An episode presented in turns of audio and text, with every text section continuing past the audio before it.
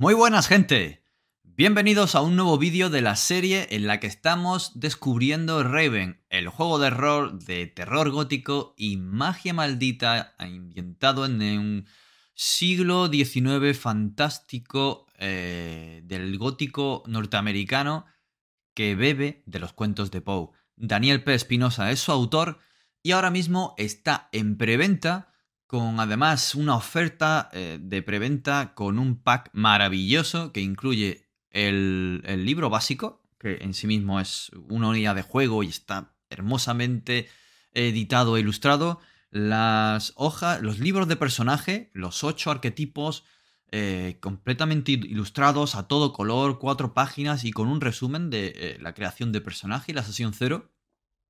Tenemos también el cuaderno de la voz tenebrosa, donde podemos apuntar todo lo que vaya surgiendo en la, en la partida, con eh, unos diagramas y esquemas para apuntar, pues, bueno, todos los problemas que estén vigentes, los que están por venir, cualquier cosa que pase, la mansión, etc. También tenemos, como no, los tarjetones de ayudas. Esos tarjetones eh, que podemos dar, se leen en un momento y te pones a jugar. Ahí vienen las reglas, un resumen explicado de una manera clara y concisa. Además tenemos las premisas de Raven, tanto para la voz tenebrosa como para los personajes Corvus, para saber y recordar en cada momento, si tienen alguna duda, cuáles son las, esas, premisas. Por ejemplo, los cuervos son traicioneros, hay que tener mucho cuidado, se llevan tu alma, la niebla se puede llevar tu alma y esconde espectros, etcétera, etcétera. Y todas estas premisas para recordar el salvor en todo momento si es necesario. Y por último, los dados de Riven. Cinco dados Corvus y cinco dados de Niebla, con sus caras de gatos y cuervos respectivamente. Vamos, una maravilla por poco más de 60 euros, así que no lo perdáis. Y si queréis algún componente extra o queréis solo el manual, pues también podéis lanzar a ello. La preventa todavía está activa, si no recuerdo mal, cuando se está subiendo este vídeo. Así que nada, os animo muy mucho a que os lancéis a la piscina de Raven como me he lanzado yo, que estoy ahora mismo lleno de niebla por todas partes. Eh, en este vídeo, eh, después de ver em, eh, cómo es la familia Corvus, vamos a ver cómo es la ciudad, la ciudad que rodea a la mansión Corvus. Vamos a empezar por cómo es vivir en Raven. Raven es una ciudad muy particular, no solo porque la niebla salga al ocaso y dura hasta el alba, esa niebla espesa, no es la niebla normal de, de esa niebla marina que a veces surge o la niebla en los valles. No, no, esa niebla también puede haber. Pero es una niebla diferente, espesa, con un aroma muy característico, no solo húmedo, sino también dulzón. Peligroso. Esta niebla que alberga espectros sale por la noche y se va durante el día. Forma parte de la, de la maldición de la ciudad y es que Raven es una ciudad maldita. es una ciudad blanca, la mayoría de sus construcciones tienen esta especie de piedra blanca o de mármol blanco para adornarla. Está llena de lugares secretos, de diferentes mansiones, tanto en la reconstrucción de Raven que hizo la orden cuando se fundó, como por parte de las mansiones ruinosas que todavía hay. Hay facciones enfrentadas, hay amenazas tenebrosas, algunas ocultas, otras evidentes, como los cuervos, los cuervos que están en los árboles, que están en, los tejados, en, cualquier lado, observándonos, intentando buscar eh, una nueva víctima, mirando en nuestras almas. No es una ciudad, como digo, cualquiera. Eh, tiene eh, la existencia del otro lado y de los espectros muy presente. Cada día ocurre. Pero es que además esta piedra blanca, incluso los tejados, hace que parezca que refulge, incluso por la noche a la luz de la luna y con ese tono pálido que tiene esta niebla densa. Todos los edificios en su mayoría son antiguos y elevantes. Eh, cuanto más los más aristocráticos, pero es que los edificios pobres también tienen cierta elegancia. ¿Por qué? Eh, porque forman parte de lo que ya había. Era tan rica Raven, a pesar de estar en ruinas, que en su reconstrucción todo el mundo pudo hacerse con una de estas construcciones ruinosas y tener una casa de cierto tipo, aunque por supuesto el barrio pobre no se puede comparar ni mucho menos con los barrios más ricos. La tecnología que hay en Raven es la, de, la del gas, la de la época del gas, es decir, aún nos movemos en coches de carruajes, con caballos, aún eh, se caza, hay un principio de armas de fuego, pero eh, no hay luz eléctrica todavía. Sí que se experimenta con electricidad, pero todavía no hay luz eléctrica, hay luz por gas. Estos quinqués antiguos con esos tubos de gas, en fin. Eh, no hay telégrafo tampoco, no hay teléfono, obviamente. Está situada Raven en una península y el mar la rodea. Eh, la niebla siempre está cubriendo el mar, de hecho se le llama mar de niebla por algo. Y más allá hay lo que se llama el maelstrom. Eh, es este, esta especie de, niebla perpetua con una especie de tormenta. Es muy peligroso atravesar el mar. La mayoría de los edificios, como hemos dicho, ya existían cuando eh, la orden se fundó. Hace 200 años, muchos estaban en decadencia. Algunos, bueno, eh, forman parte de donde vivía eh, al principio la orden, pero que luego se fueron abandonando y no se han reconstruido o se han dejado para el recuerdo, como puede ser el barrio, el barrio de la guerra, que quedó abandonado después de la lucha, la lucha contra la logia y el fundador. Hay ruinas de piedra negra de la era ancestral, de antes de Raven, incluso puede que de antes de la logia están olvidadas y nadie, nadie las entiende. Hay eh, un monolito en alguna parte de piedra negra. La mansión Corvus está construida de piedra negra. Pero no son los únicos colores que hay en Raven. Tenemos la estética roca, roja de la orden, no solo en sus vestiduras, sino en el edificio. El edificio de la orden es de piedra roja, de mármol rojo y destaca sobre el pálido de toda la ciudad. También el gremio suele tener algunos distintivos en sus ropas y en sus, en sus edificios de plata. Ese tono plateado suele inspirar el gremio. Por otro lado, la logia, como el resto de la ciudad, es blanca, mientras que lo negro suele evocar a lo ancestral, incluso lo anterior a la logia, y con ello también la mansión Corvus. ¿Y qué mejor manera que profundizar en estos colores y esta estética que hablar de las facciones que nos vamos a encontrar en Raven. Principalmente son tres. La Orden de la Niebla, el Gremio de Comerciantes y la Sociedad de Exploración. La Orden de la Niebla, o la Orden Vigilante de la Niebla, como es su nombre completo, es la que gobierna Raven.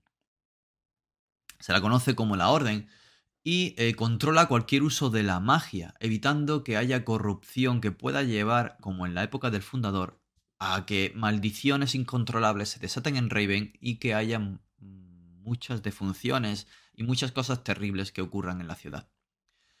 Su papel actual es evitar que la maldición siga creciendo, evitar y controlar que la niebla no se extienda. Esto lo han conseguido durante el día, pero durante la noche no. Intentan proteger de los espectros, de los cuervos, de cualquier amenaza surgida del otro lado o de los restos que quedan de la logia. Y esto lo hacen mediante sus artes mágicas destiladas y limitadas y mediante el estudio y la realización de diferentes protecciones, limpiezas de maldiciones y demás. Sin embargo, la corrupción influencia a todos, y como usuario de la magia, la orden también está en peligro. Como gobernadores tienen autoridad sobre cualquier asunto mundano. Su escudo es un círculo del color rojo sangre que eh, representa en su interior a una calavera de cuervo partida, mirando hacia el frente. Este cráneo quebrado quiere recordar que siempre hay que luchar contra los cuervos, contra la niebla y lo que representan. De hecho, en el borde del círculo rojo se puede leer en vida y en muerte. Esto evoca que tanto en la vida como en la muerte ellos deben de actuar y van a actuar para proteger de la corrupción, para proteger de la niebla. No es el único poder, eh, ya que eh, los asuntos comerciales caen en manos del gremio. Y esto hace que, que se mantenga en un delicado equilibrio, ya que el gremio, al tener poder comercial y económico eh, va a intentar discutirle a la, a la orden muchas de las cuestiones de la ciudad. De hecho, suelen estar enfrentadas. ¿Cómo se puede pertenecer a la orden? Pues Uno es acceder. Hay que hacer muchos méritos para acceder a la orden. Eh, debes de tener conocimientos no solo de la ciudad, sino también de la niebla y de la magia. Y debes ser aceptado. La otra manera, y la más habitual, es pertenecer a una de las familias que ya pertenecen a la orden. Por ejemplo, la familia Asher, la familia Tamerlane, experta en el otro lado, la familia Lee, que es la que controla las marismas de la melancolía y las estudia. Y, como no, la, familia Corvus. ¿Cómo se organiza? Pues tiene una organización jerárquica. Eh, las familias aristocráticas las gobiernan en grupo y eh, eh, forman diferentes círculos de poder, tanto poder mágico como poder autoritario, en los que se puede ir ascendiendo política y mágicamente, digamos, de tu capacidad mágica, hasta lo más alto, que en el que está ahora mismo Lord Asher. Una de las familias ostenta la mayor autoridad, que suele decirse eh, prima inter pares. Es la primera entre iguales. Todas son iguales, todas son escuchadas, pero hay una que, mantiene el gobierno y tiene la última palabra. Es la familia Asher. Hemos dicho que suele estar enfrentada al poder comercial del gremio. Vamos a hablar un poquito del gremio. El nombre completo es el gremio de comercio. Es el otro poder. La orden representa la aristocracia, el gobierno de Raven. El gremio representa la burguesía. Controla la mayor parte del comercio de la ciudad, no solo intraciudad, sino intercontinentes. Son capaces de traer cosas del continente antiguo aquí y de exportar las maravillas que pueden encontrarse en las ruinas y en las ricas tierras de alrededor de Raven al viejo continente. Em, controlan pues todo el comercio y, toda la, digamos, la producción en Raven, desde las sofisticadas sastrerías que visten eh, con el estilo eh, aristocrático a todas sus gentes, hasta los mercados de alimentos. Las importaciones, exportaciones, como hemos dicho, y, tanto los pequeños comercios como los negocios más grandes. Esto hace que em, tengan muchas simpatías hacia ciertas personalidades, pero estén totalmente en contra hacia otras, sobre todo a las que intentan mantener la autoridad sin cuestión en Raven, es decir, las familias más altas de la orden. Este equilibrio de poder es un tanto precario, y siempre hay una guerra encubierta, a veces abierta y a la cara, entre ellas. La relación entre el gremio y la orden, eh, aparte de que tienen su sede, tienen su ámbito de poder, tienen sus lugares relevantes y personalidades relevantes y familias que forman parte de esta burguesía, eh, hay una relación mucho más profunda y diría que peligrosa. Y es que la familia Laland son los que controlan el gremio y ellos no quieren ser controlados. Así que están enfrentados directamente con la familia Asher tienen agentes, tienen espías, hay ahí una lucha eh, de subterfugios velada y una lucha abierta de decretos, eh, confiscaciones, eh, en fin, negocios saboteados. Esto ya nos deja un panorama en el que podemos inspirar tramas políticas en las que nuestros personajes Corvus estén envueltas. Y quién sabe, lo mismo en un futuro sale un suplemento en el que podemos hacernos a un Laland, a un Asher y pertenecer al gremio o a la orden. Hay una tercera parte, una tercera facción en Raven. Esta es la sociedad de exploración. Podemos entender que esta sociedad es neutra, esta, esta facción es neutra, en tanto en cuanto no quiere verse inmiscuida en temas políticos ni en temas excesivamente comerciales. No quieren verse atados, quieren ir a su aire y quieren explorar a su manera. Sin embargo, por la protección y las limitaciones que tiene la orden de lugares malditos y de las ruinas, y por el rendimiento que quieren sacarle eh, la gente del gremio a lo que se recupere de las ruinas y demás, y los conocimientos que se obtienen de ellas, pues siempre de una manera o de otra suelen estar relacionados o limitados o encauzados por eh, las acciones de la orden o del gremio. Sin embargo, ellos intentan por todos los medios ser neutrales y sobre todo ser independientes. Ellos son los que intentan aprender sobre los orígenes de Raven. ¿De dónde viene Raven? ¿A dónde va? Entender los restos perdidos, entender los restos ancestrales. Esto incluye tanto la investigación de los restos de la logia, como los lugares malditos y prohibidos por la orden, como de la, aprender de la cultura ancestral, aprender a, eh, pues eso, discernir y descifrar ese idioma górbido de algunos de estos lugares, de estas piedras negras que se encuentran de cuando en cuando. No son una facción de poder como tal, mm, pero por los conocimientos que acaba adquiriendo y por los objetos que puede llegar a tener, al final eh, sí que tiene eh, cierto poder o sí que tiene alto algo que decir, porque al fin y al cabo todos pueden beneficiarse de los conocimientos y de lo que encuentre la sociedad de exploración. Generalmente eh, está formada por baja burguesía. Son audaces, son osados, no, no, son tan bien considerados porque sus ropas pues, suelen estar remendadas o sucias o no, o puede que estén de punta en blanco como un pincel, pero se manchan las manos, eh, van a los lugares que nadie quiere ir y no está bien considerado en ese aspecto, pero sin embargo en su cultura y erudición, pues sí, se les considera cultos, se les considera eh, que no son ambiciosos y eso es positivo tanto para el comercio del gremio como para la orden.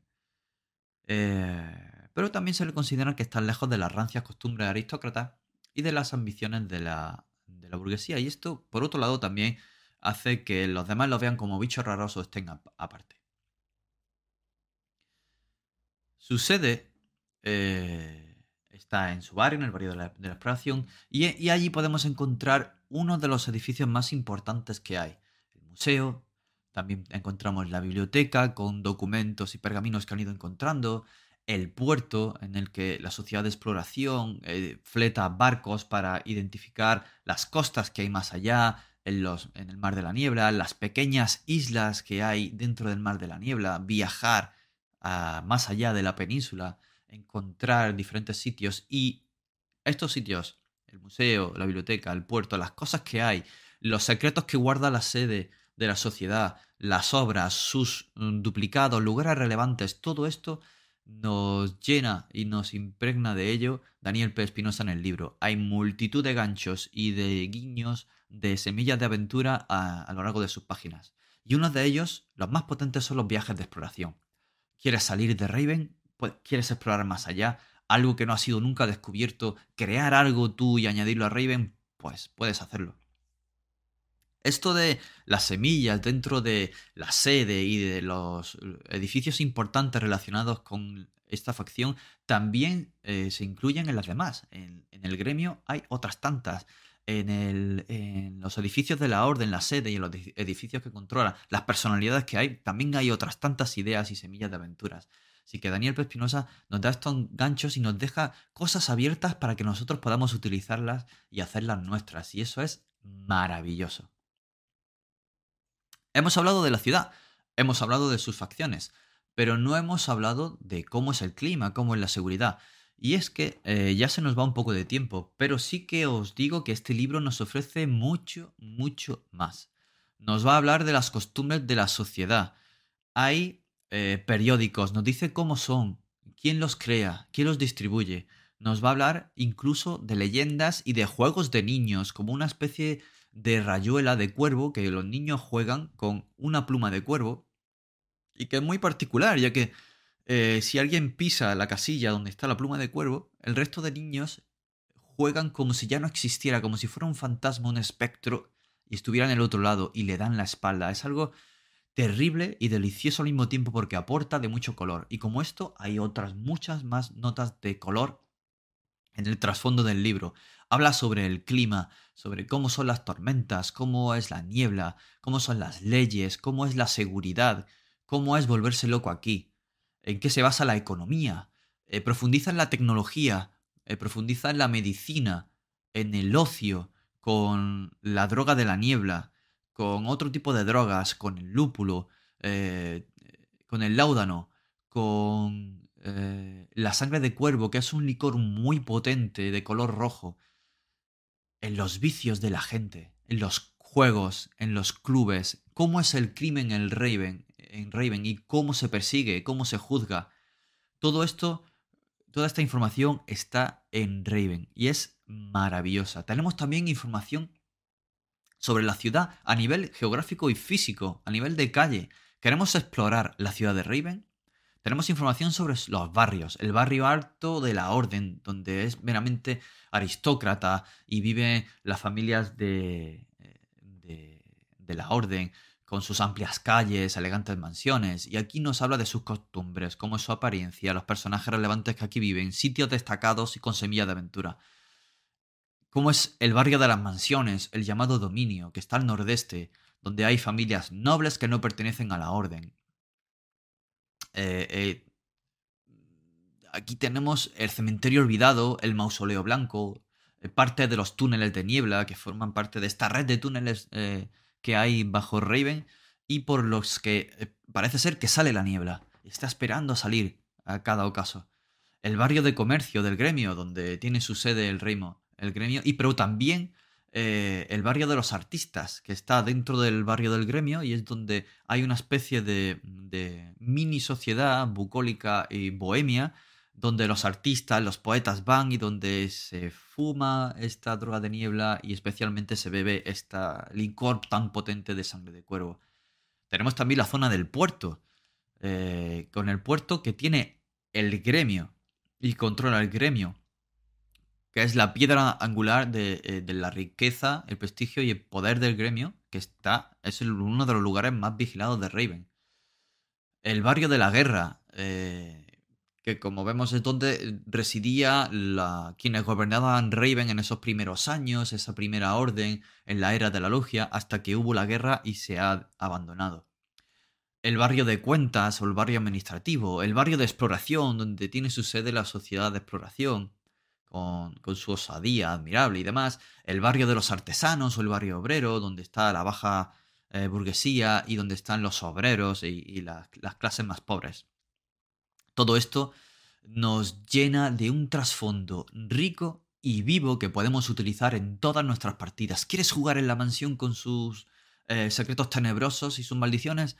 Quédate en la mansión. ¿Quieres salir y vivir en cada uno de los barrios meterte en los misterios de, de sus ruinas o quieres vivir una trama política de choque y enfrentamiento entre la familia Laland y los Asher, puedes vivir todo eso si quieres. ¿Quieres ir al puerto, eh, contratar a la sociedad de exploración y vivir y viajar lejos de Raven? Puedes hacerlo. Es maravilloso todo lo que hay. Es que, es que no... Solo, lo, lo he hablado por encima y ya te da una gran cantidad de posibilidades. Pues imaginaros leerlo. ¿Quieres saber más de Raven? Yo no sé qué más contarte. Lo único que me queda sería hablarte de la niebla y, de lo terrible que puede llegar a ser. Eh, ¿Quieres que lo haga? Pues vamos a ello, ¿no? Pongámonos manos a la obra. Vamos al octavo vídeo y vamos a hablar de la niebla y levemente de todo lo que nos podemos encontrar en ella. Hasta luego.